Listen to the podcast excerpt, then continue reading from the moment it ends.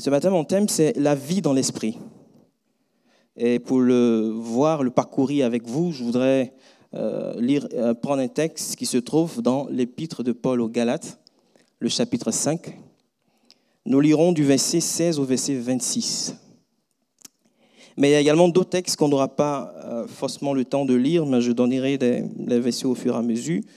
Romains 7, Romains 8, donc où ce thème-là est un peu, enfin, des passages qui sont en rapport avec ce sujet, mais aussi 1 Corinthiens chapitre 13, du verset 1 à 10. Là, c'est vrai que ça ne traite pas de façon explicite de, euh, de ces sujets-là, mais il y a un lien avec le texte de Galates que nous allons euh, parcourir ensemble et, nous le verrons euh, pour, la suite. Donc Galates 5, du verset 16 au verset 26. J'ai dit donc, marchez selon l'esprit vous n'accomplirez pas les désirs de la chair, car la chair a des désirs contraires à ceux de l'esprit. Et l'esprit en a de contraires à ceux de la chair. Ils sont opposés entre eux, afin que vous ne fassiez point ce que vous voudriez. Si vous êtes conduit par l'esprit, vous n'êtes point sous la loi. Or, les œuvres de la chair sont manifestes, ce sont l'impudicité, l'impureté, la dissolution, l'idolâtrie, la magie, les inimitiés, les querelles, les jalousies, les animosités, les disputes, les divisions, les sectes, l'envie, l'ivrognerie, les excès de table et les choses semblables.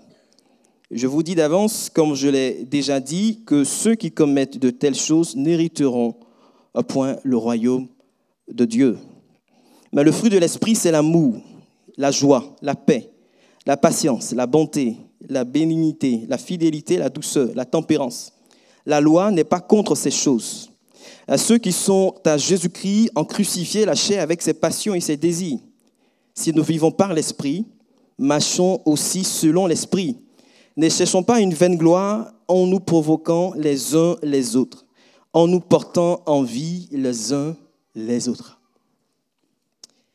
Vous avez sans doute fait le même constat que moi, que euh, tout enfant de Dieu apprend assez rapidement, apprend assez vite que la vie chrétienne est faite de combats tout cas du moins, nous avons tous à un moment ou à un autre, comme le dit l'apôtre Paul, à lutter contre les dominations, à lutter contre les autorités, à lutter contre les princes de ce monde des ténèbres, contre les esprits méchants dans les lieux célestes. Et justement, à ce sujet, l'apôtre Paul, dans euh, son épître aux Éphésiens, au chapitre 6, du verset 10 à 17, va présenter là les ressources que Dieu met à la disposition du croyant dans ce combat spirituel il va plus exactement parler de l'armure du chrétien, l'armure du croyant.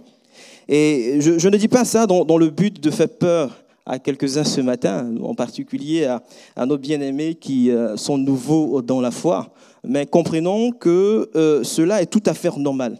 Normal, pourquoi? Parce que euh, nous ne sommes plus sous la domination de Satan nous ne sommes plus sous la domination des puissances des ténèbres. Et donc Satan, bien évidemment, va euh, employer tous les moyens, ruses, artifices, intimidations, etc., euh, pour tenter de nous couper de notre relation avec Dieu. En tout cas, il me semble que dans la vie chrétienne, nous soyons plus enclins à combattre spirituellement contre les puissances des ténèbres, euh, contre cette domination-là. En revanche, on a parfois tendance à perdre de vue l'évidence euh, selon laquelle notre être intérieur est aussi le champ ou encore le domaine d'un conflit, d'une guerre, d'une bataille, euh, d'une guerre qu'on peut qualifier de féroce, d'une guerre qu'on peut qualifier de, sans relâche, qui est sans relâche, euh, dont les protagonistes sont la chair et l'esprit, comme nous avons lu dans ce passage-là. C'est une réalité à laquelle nous accordons souvent très peu d'attention, voire même que nous négligeons ou que nous sous-estimons. En tout cas, la Bible est claire à ce sujet. Elle nous dit que l'esprit et la chair sont mutuellement en conflit, euh, comme nous l'avons lu dans ces textes de Galates. Ils sont fortement opposés l'un à l'autre afin que nous ne fassions point ce que nous voudrions. Et c'est un conflit qui va tirer son origine de deux natures, deux natures différentes qui caractérisent la vie du croyant la vie de l'enfant de Dieu. Et je ne vous apprends rien en disant que le chrétien, tout comme l'ensemble de la race humaine, hérite de la nature pécheresse. Hérite lui aussi de la nature humaine. D'ailleurs, lorsque euh, le mot euh, grec qui est utilisé, enfin, je ne sais pas si je le prononce bien, mais c'est le mot sars euh, qui est utilisé dans ce passage-là pour parler de la chair, renvoie à cette nature-là, à cette nature qui va traduire ce que nous sommes de, en raison de notre naissance naturelle. Et c'est une nature qui est déchue, une nature déchue héritée d'Adam. Et cette réalité-là, elle est commune à l'ensemble de la race humaine à tout un chacun, chrétien ou pas chrétien. Nous avons tous cette nature-là euh, que nous avons hérité d'Adam. Mais la grande différence entre le chrétien et l'inconverti, entre celui qui a fait l'expérience de la nouvelle naissance et celui qui n'a pas encore fait euh, cette expérience, c'est que le chrétien est en même temps rendu participant de la nature divine par son union avec le Seigneur Jésus-Christ. Et vous vous souvenez de ce que Jésus a pu dire à l'occasion d'un entretien, de son entretien avec un docteur de la loi, nommé Nicodème, dans Jean le chapitre 4. Lorsque, au, cours de la conversation, Jésus lui dira, il faut que tu naisses de nouveau. Nicodème se met à réfléchir comment cela peut se faire.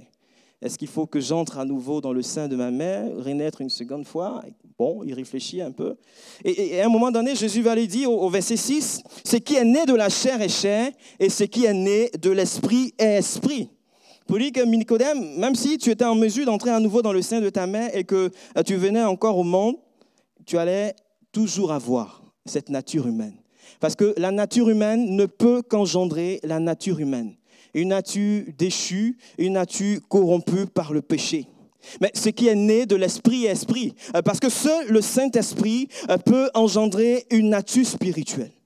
Et comme on a lu encore une fois de plus dans ce texte-là, ces deux natures vont générer un conflit perpétuel euh, dans la vie du croyant, dans la vie de celui qui est né de nouveau. Encore une fois, c'est tout à fait normal. Alors, la question qu'on pourrait se poser, est-ce qu'on on a un conflit similaire, je dirais, dans, dans la vie de l'incroyant, dans la vie de celui qui n'a pas encore fait la paix avec le Seigneur Jésus-Christ Puisque là, ce que je dis, c'est que c'est un conflit qui, est inhérent à, la vie chrétienne, mais chez l'incroyant, qu'est-ce qui peut se passer? Euh, Je pense que le, non-croyant, en me basant aussi sur la parole de Dieu, lui aussi fait face, dans une certaine mesure, à un conflit moral.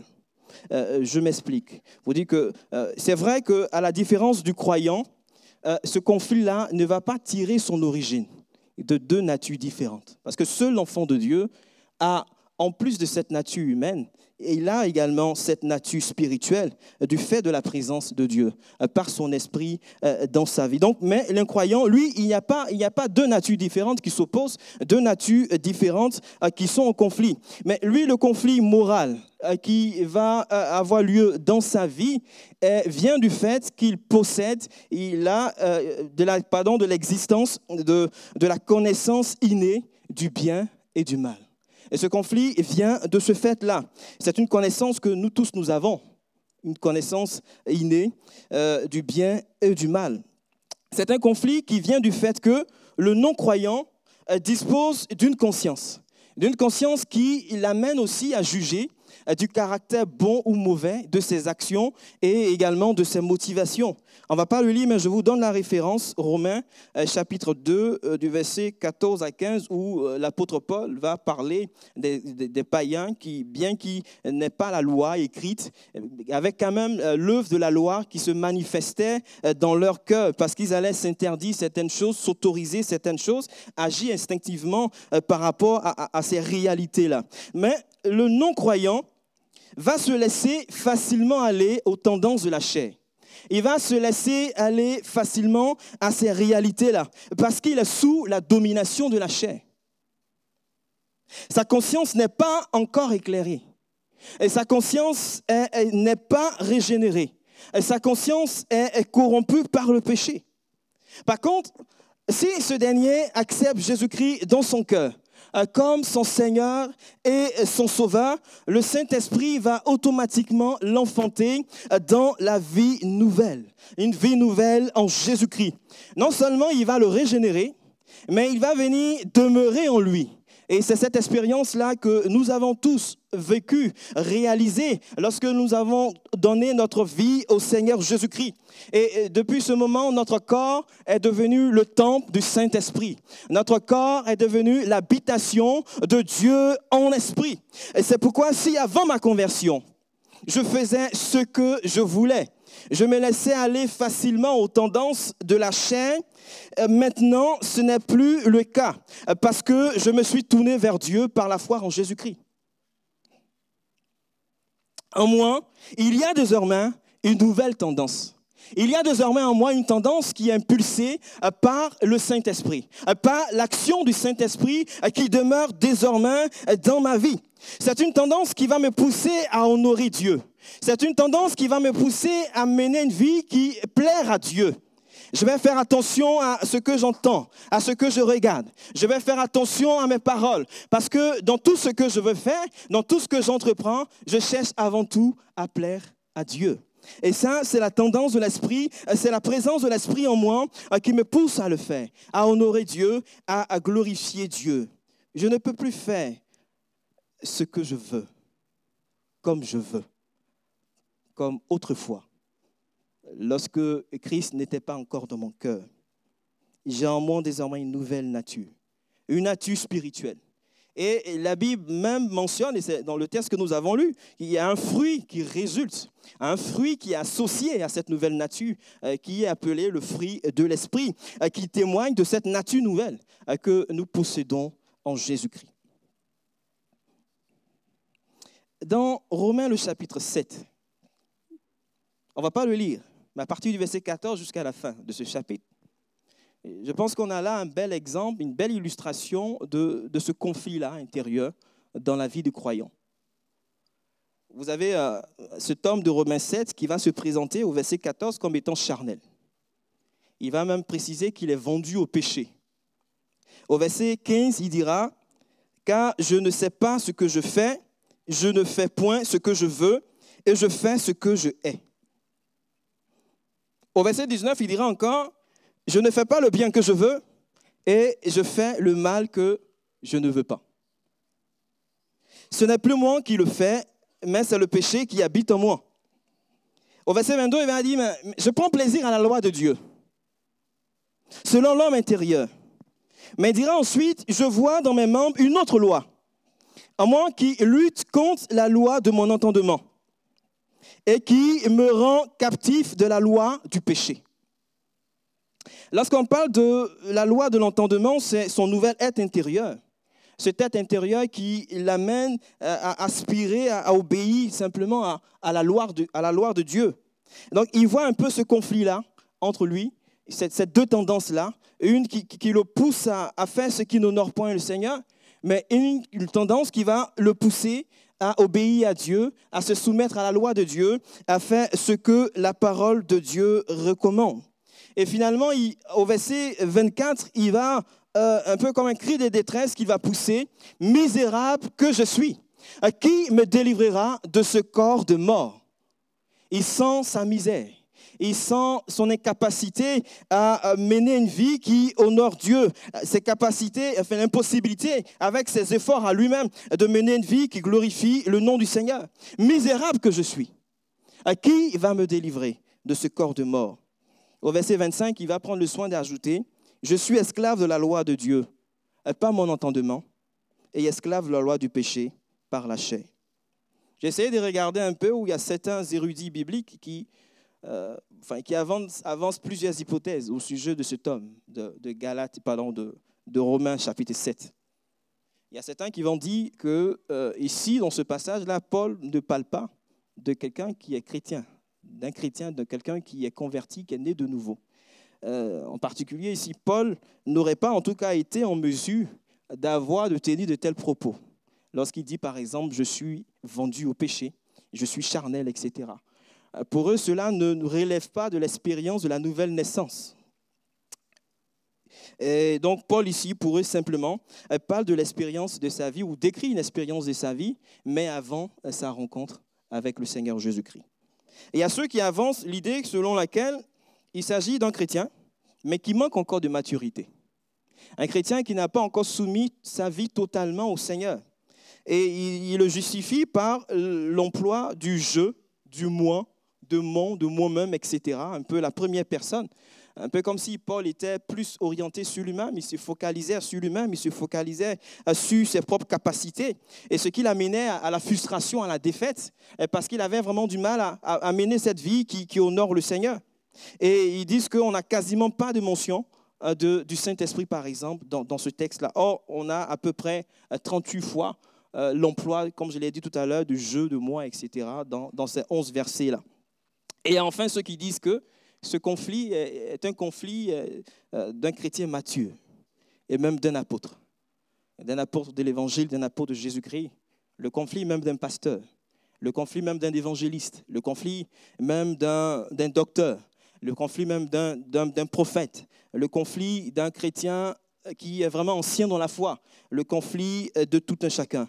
Je pense que c'est le combat que nous affrontons tous nous affrontons tous dans la vie chrétienne et que nous ne cesserons d'affronter dans la vie chrétienne euh, si nous sommes toujours enfants de Dieu et si nous sommes toujours dans la foi. Et pour triompher dans ce conflit, euh, si nous voulons prendre appui sur nos propres capacités, si nous voulons prendre appui sur nos propres efforts, c'est la défaite assurée. Il n'y a rien à dire, il n'y a rien à faire c'est la défaite assurée. Et cela va nous conduire à l'image de cet homme de Romains chapitre 7, va nous conduire à la frustration, va nous conduire à l'échec. Et peut-être que ce matin, quelqu'un est là, est venu, et il a conscience vraiment de, ces réalités-là dans, dans, sa vie, de se débattre depuis plusieurs moments, depuis plusieurs années, depuis plusieurs jours, depuis plusieurs mois. Vous avez peut-être conscience de vous débattre, de lutter au-dedans de vous-même, peut-être contre un péché, qui est là et qui, qui, pollue, je dirais, votre résistance contre un péché qui, euh, qui euh, fait que vous êtes tout le temps dans la culpabilité. Et peut-être que vous avez tout tenté, tout essayé, tout fait. Vous avez peut-être même écouté des prédications sur Internet, vous avez acheté des bouquins, peut-être avec des titres, les sept clés pour sortir de cette situation, les dix clés pour sortir de, de, de ce problème, etc. Vous avez tout fait, mais rien n'a fonctionné jusqu'à présent. Peut-être que des hommes de Dieu ont prié pour vous vous imposez les mains, mais rien ne semble fonctionner jusqu'à présent. Et parfois, on, finit même par se persuader que non, cette affaire-là n'est pas simple. Il y a peut-être un démon qui est en moi, un démon, il faut que je, je parte voir quelqu'un qui prie pour moi et qui, qui chasse ce démon-là. Mais en même temps, vous vous dites peut-être que je suis enfant de Dieu. J'ai donné mon cœur à Jésus-Christ de Nazareth. Je ne peux donc pas avoir en moi de démons, euh, d'esprits impurs, parce qu'il n'y a pas de cohabitation entre la lumière et les ténèbres. Et peut-être que ce matin, vous êtes comme cet homme de Romains, chapitre 7, tiraillé des deux côtés. Vous ne savez pas quoi faire. Et peut-être que vous aussi, à l'image de cet homme de Romains 7, vous criez ce grand, vous poussez ce grand cri de désespoir. Misérable que je suis, qui me délivrera? À qui viendra mon secours? Qui va m'aider à mon sortie, à qui me délivrera de ce corps de mort. Je veux plaire à Dieu. Je veux honorer Dieu. Je veux, comme cet homme de Romains chapitre 7, mener une vie qui honore le nom de mon Dieu. Mais j'ai l'impression que ce n'est pas à ma portée, que c'est au-delà de ma portée, et que c'est un objectif que je ne peux pas atteindre. Bien aimé, ce matin, ce que je peux te dire, si tu vis en tout cas, et je pense que dans une certaine mesure, nous tous on vit ces réalités. mais je veux ce matin dire que la clé, euh, peut-être que vous avez vu 10 clés, 20 clés, je ne sais pas, mais quand j'ouvre la parole de Dieu, je pense qu'il y a une seule clé euh, pour triompher dans ce conflit. La seule clé, c'est la vie dans l'esprit. C'est la vie dans l'esprit. C'est une vie qui constitue l'essence même de la vie chrétienne après avoir été justifié par le moyen de la foi en Jésus-Christ. Comme on l'a vu précédemment, notre nouvelle nature en Christ est envisagée essentiellement comme une vie dans l'esprit. La vie chrétienne, c'est une vie dans l'esprit. Il n'y a pas d'autre possibilité.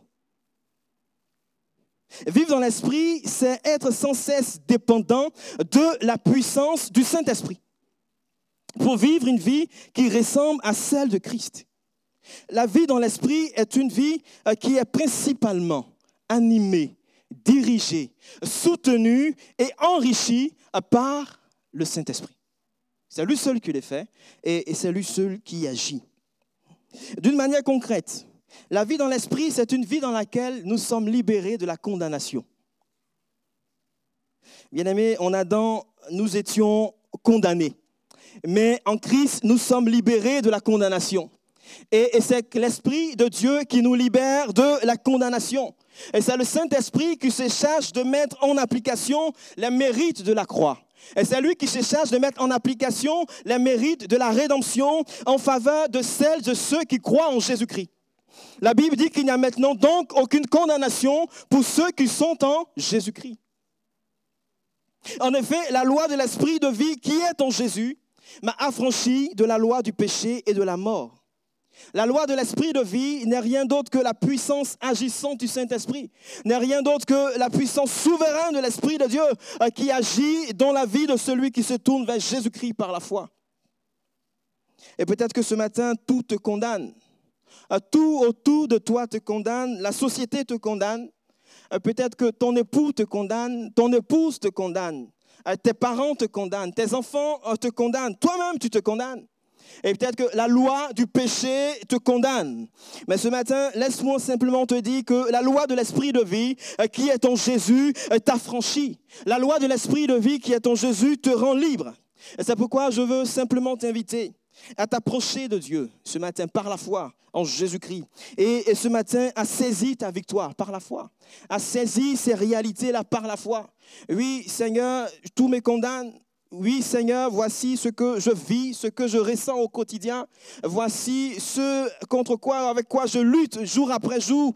Mais ce matin, je, réalise que euh, la vie dans l'esprit, euh, c'est une vie de liberté. La vie dans l'esprit, c'est une vie dans laquelle je suis libéré de la condamnation. Et c'est pourquoi ce matin, Seigneur, je, je veux m'approcher de toi et saisis ces réalités-là par la foi. Et saisis que tu as tout accompli pour moi. Et que le Saint-Esprit se charge de mettre en application l'œuvre de la croix dans ma vie, le, les mérites de l'œuvre de la croix dans mon existence. Oui, bien aimés frères et sœurs, nous sommes libérés de la condamnation. Et ce matin, plus qu'une proclamation, réalisons que la loi de l'Esprit nous a affranchis de la loi du péché et de la loi de la mort. Réalisons que le Saint-Esprit nous a introduits dans une vie nouvelle, dans la vie de l'Esprit. Une vie dans laquelle aucune charge ne pèse contre notre vie. Une vie dans laquelle il n'y a plus aucune condamnation qui subsiste contre nous. La Bible va dire dans 2 Corinthiens 3, le verset 17, Or, le Seigneur, c'est l'Esprit. Et là où est l'Esprit du Seigneur, là est la liberté. On pourrait se dire, mais oui, Joël, on, comprend, on est libéré de, de la condamnation. Mais est-ce qu'au final, ça, ça, résout vraiment ce problème-là, cette question de conflit intérieur dans la vie de croyant Bien mes frères et sœurs, la vie dans l'esprit est aussi une vie dans laquelle nous sommes libérés de la domination de la chair. Et c'est ce que le, texte que nous avons lu nous dit, mais aussi un autre texte dans Romains 8, le verset 9, qui dit ceci, Pour vous, vous ne vivez plus, vous ne vivez pas pardon, selon la chair, mais selon l'esprit. Si du moins l'esprit de Dieu habite en vous. Si quelqu'un n'a pas l'esprit de Christ, il ne lui appartient pas. Je crois que j'ai entendu dans, dans une prière ce matin, c'est que ce qui va distinguer le chrétien, celui qui est né de nouveau, celui qui ne l'est pas, encore une fois, c'est l'Esprit de Dieu qui habite dans la vie, dans le cœur de celui qui est né de nouveau. C'est pourquoi, s'il est vrai que le péché est le lot, ou la nature pécheresse, pardon, est le lot de, tous les descendants d'Adam, il est aussi et surtout vrai euh, que euh, le plus grand privilège de l'enfant de Dieu, c'est d'avoir en lui le Saint-Esprit. Le Saint-Esprit qui le libère de la domination de la chair. Galates 5, 24 dit ceci, ceux qui sont à Jésus, Christ, en crucifié, la chair avec ses passions et ses désirs. On peut encore peut-être aussi dire, oui, libéré de la condamnation, libéré de la domination de la chair. Et bien, ce qui se passe, c'est que est-ce que cela est pleinement suffisant euh, pour régler la question de ce conflit intérieur? Euh, Parce que c'est un conflit qui n'est pas une réalité ponctuelle. Ce n'est pas juste un conflit qui a eu lieu ou qui a lieu une seule fois et puis c'est terminé.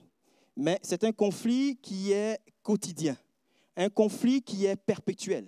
C'est un conflit pour lequel Peut-être qu'on aurait pu solliciter le secrétaire euh, général des Nations Unies pour organiser une table de négociation, de discussion avec les différents protagonistes pour essayer de trouver un terrain d'entente, un cessez-le-feu, etc.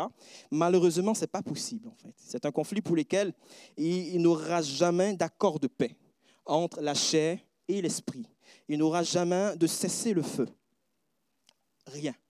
Dans sa condition, comment faire en sorte que tous ces privilèges, tous ces avantages que nous avons en tant que croyants soient une réalité au quotidien de notre vie? Comment être au bénéfice jour après jour de ces avantages, de ces réalités que nous avons, de ces privilèges que nous avons en Jésus-Christ? Je, répondrai simplement en disant que nous avons des privilèges, nous avons des avantages, mais nous avons aussi des responsabilités nous avons aussi des devoirs, nous avons aussi des obligations. Parce que assez souvent, on veut les privilèges, mais sans les avantages. On veut les privilèges, mais sans les obligations qui vont avec.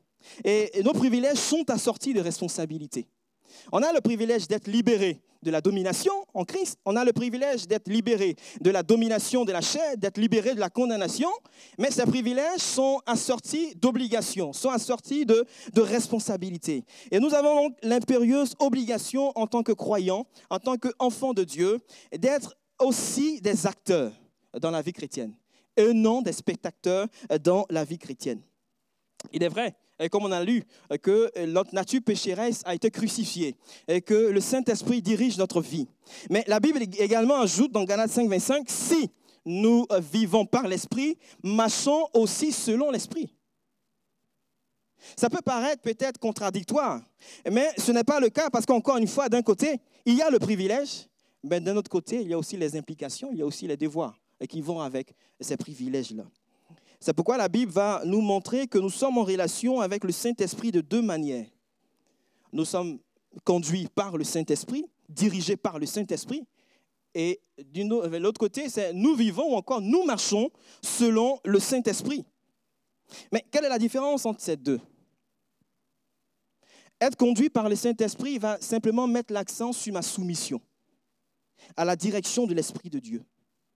Je donne mon cœur au Seigneur Jésus-Christ le Saint-Esprit dirige, conduit ma vie désormais. Mais vivre ou encore marcher par l'Esprit va exiger ma participation, va nécessiter mon implication dans cette marche-là.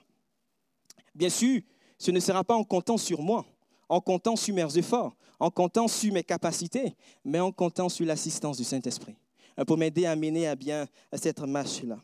Alors, bien aimés frères et sœurs, euh, s'il est vrai, encore une fois, que le Saint-Esprit nous guide, que le Saint-Esprit nous montre la voie à suivre, euh, que le Saint-Esprit nous dirige, il est aussi vrai que notre relation avec le Saint-Esprit ne consiste pas en un seul pas mais en un ensemble de pas. Notre relation avec le Saint-Esprit consiste en une marche, un ensemble, une série de pas que nous continuons de faire, euh, quelle que soit notre ancienneté dans la foi. Marcher par l'Esprit, c'est marcher dans la ligne de l'Esprit de Dieu. Marcher par l'Esprit, c'est marcher d'un même pas avec le Saint-Esprit. Et ma prière, c'est que nous nous gardons, en tout cas en tant que croyants, de cesser de marcher par le Saint-Esprit. Parce qu'encore une fois, il y a les tendances de la chair il y a les tendances de la chair. Donc cesser de marcher par l'esprit ou encore s'autoriser des temps de pause, s'autoriser des, moments d'arrêt, s'autoriser euh, des moments de, vacances spirituelles. C'est permettre à la chair de se développer. C'est permettre à la chair de s'épanouir. Et la chair, dans sa dimension morale, elle ne prend pas de temps de vacances. Elle ne prend pas de temps de repos. Jamais. Jamais. Elle ne le fait pas. Vous voyez, on a un exemple dans la parole de Dieu avec David. Dans 2 Samuel 11, où il a dit au verset 1, par exemple, l'année suivante, au temps où les rois se mettaient en campagne, David envoya Joab avec ses serviteurs et tout Israël pour détruire les fils d'Amon et pour assiéger Rabat. Il est dit par la suite, mais David resta à Jérusalem. Au temps où les rois se mettaient en campagne, lui, il est resté à Jérusalem. Et vous lisez la suite de l'histoire, son adultère avec Bathsheba et le meurtre également d'Uri, mari de Bathsheba. Bien-aimé, la Bible dit que ceux qui vivent selon la chair s'attachent aux choses de la chair. mais ceux qui vivent selon l'Esprit s'attachent aux choses de l'Esprit. S'attacher aux choses charnelles ou s'attacher aux choses de l'Esprit signifie que nos pensées, nos désirs, signifie que nos intérêts sont tournés vers ces choses-là. Et ça, se perçoit à travers l'usage qu'on va faire, par exemple, de notre temps à travers l'usage que nous allons faire de nos occupations, l'usage que nous allons faire euh, de nos biens, de notre force. C'est vraiment toutes ces choses auxquelles on s'adonne, les choses vers lesquelles on tend. Encore une fois, les choses que je vais regarder, écouter, lire, etc., les, les milieux que, que je vais fréquenter. J'essaie des privilèges mais excusez-moi de les dire la sorte, mais je peux aussi être quelqu'un de, complètement charnel dans le sens où je euh, vis selon la chair, dans le sens où je me laisse aller aux tendances de la chair, dans le sens où je permets à la chair de prospérer, de prospérer, de s'épanouir dans ma vie. Et ça, on, le voit également à travers non seulement les fréquentations et plein de choses, etc., mais ce sera forcément une influence sur nous. Une influence également dans les rapports qu'on entretient avec les autres la manière de, répondre. Quand des, frères ou des sœurs dans la foi nous interpelle sur certaines choses, la manière de, répondre à mon époux, à, mon épouse, etc., la manière de, répondre à mes parents, de, répondre à mes enfants, la manière dont je me comporte quand je suis à l'extérieur de l'Église, la manière euh, au bureau, au travail, etc. Et je crois que la, vie dans l'esprit, c'est pas seulement ici à l'Église, mais c'est au-delà de l'Église, dans, dans toutes ces sphères-là que nous fréquentons, dans lesquelles nous évoluons, au travail, à la maison, etc. Partout. Je dois vivre, marcher dans euh, l'esprit. Euh, je me souviens que c'est ma mère qui m'expliquait ça. Elle était toute jeune dans la foi. Elle venait d'offrir son, de donner son cœur à Jésus. Et euh, il y avait un monsieur, un voisin, dans son, un voisin dans le coin, dans le quartier, euh, qui était venu une fois pour la draguer. Et elle a refusé, bien évidemment, parce que cet homme était marié. Et elle aussi, elle était déjà en couple avec mon papa, donc ce n'était pas possible. Et ce qui s'est passé, c'est qu'elle va à l'église parce qu'elle est toute nouvelle dans la foi. Et arrivée à l'église, ce monsieur qui l'a dragué, il se trouve qu'il était dans l'accueil à l'église. Bon, elle le salue, mais elle était vraiment très contente de voir ce monsieur-là. Toute contente, parce que pour elle, il venait aussi de se convertir. Elle le voit, elle le salue, bonjour. vraiment, merci Seigneur, il a touché votre cœur. Le monsieur répond en lui disant, écoutez, c'est vous qui êtes nouvelle dans la foi. Moi, ça fait très longtemps que j'ai donné mon cœur à Jésus. Voilà. Donc, je, dis ça pour dire que c'est vraiment dans tous les milieux, tous les milieux, tous les endroits, nous devons marcher, vivre dans l'esprit. Sinon, on est, on est plus sensible aux choses de l'esprit. Peut-être que vous avez remarqué, mais on est de moins en moins sensible aux choses de l'esprit. Parce que c'est l'esprit qui donne vie. C'est lui l'esprit de vie. Et si on est plus sensible à l'esprit de vie, on, décline spirituellement. On meurt spirituellement. Et c'est ce que Romains 8, 6, il le dit. Hein. la vie, les tendances de la chair mènent à la mort. C'est ce que ce passage dit. Mais à l'opposé, lorsqu'on est conduit par l'Esprit de Dieu, les tendances de l'Esprit vont se développer, vont se épanouir, vont prendre place on va vraiment prêter une grande attention aux choses vraiment de l'esprit. Et on va chercher à plaire à Dieu. On va chercher à se soumettre aux voies de l'Esprit de Dieu. Et, lorsque le Saint-Esprit contrôle, maîtrise ainsi ma pensée, en tant que croyant, j'ai la vie, nous dit la parole de Dieu, mais j'ai aussi la paix. Les tendances de l'Esprit conduisent à la paix, elles conduisent à la vie, toujours selon Romains 8, le verset 6. Je voudrais aller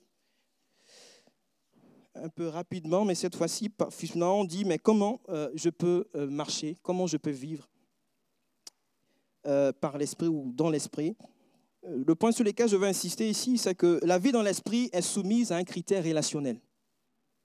Et le Saint-Esprit est une personne divine avec qui nous sommes invités à entretenir une relation.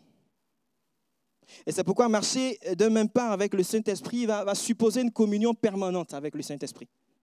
Et la Bible le présente comme étant le paraclète, c'est-à-dire celui qui est appelé à nos côtés. Et nous entrons, comme on l'a dit, dans une relation avec Dieu euh, par son esprit. Euh, lorsque nous recevons Jésus-Christ dans nos cœurs comme Seigneur et Sauveur, le Saint-Esprit nous régénère, il demeure en nous. Et cette relation dans laquelle nous entrons par la foi en Jésus-Christ, nous sommes invités à l'entretenir. Nous sommes invités à en prendre soin jour après jour, instant après instant. Bien aimé, je crois que vraiment une relation s'entretient. Une relation se cultive. Il faut prendre soin, accorder une attention toute particulière à la qualité, euh, à notre qualité de vie dans l'esprit. Nous devons nous en préoccuper.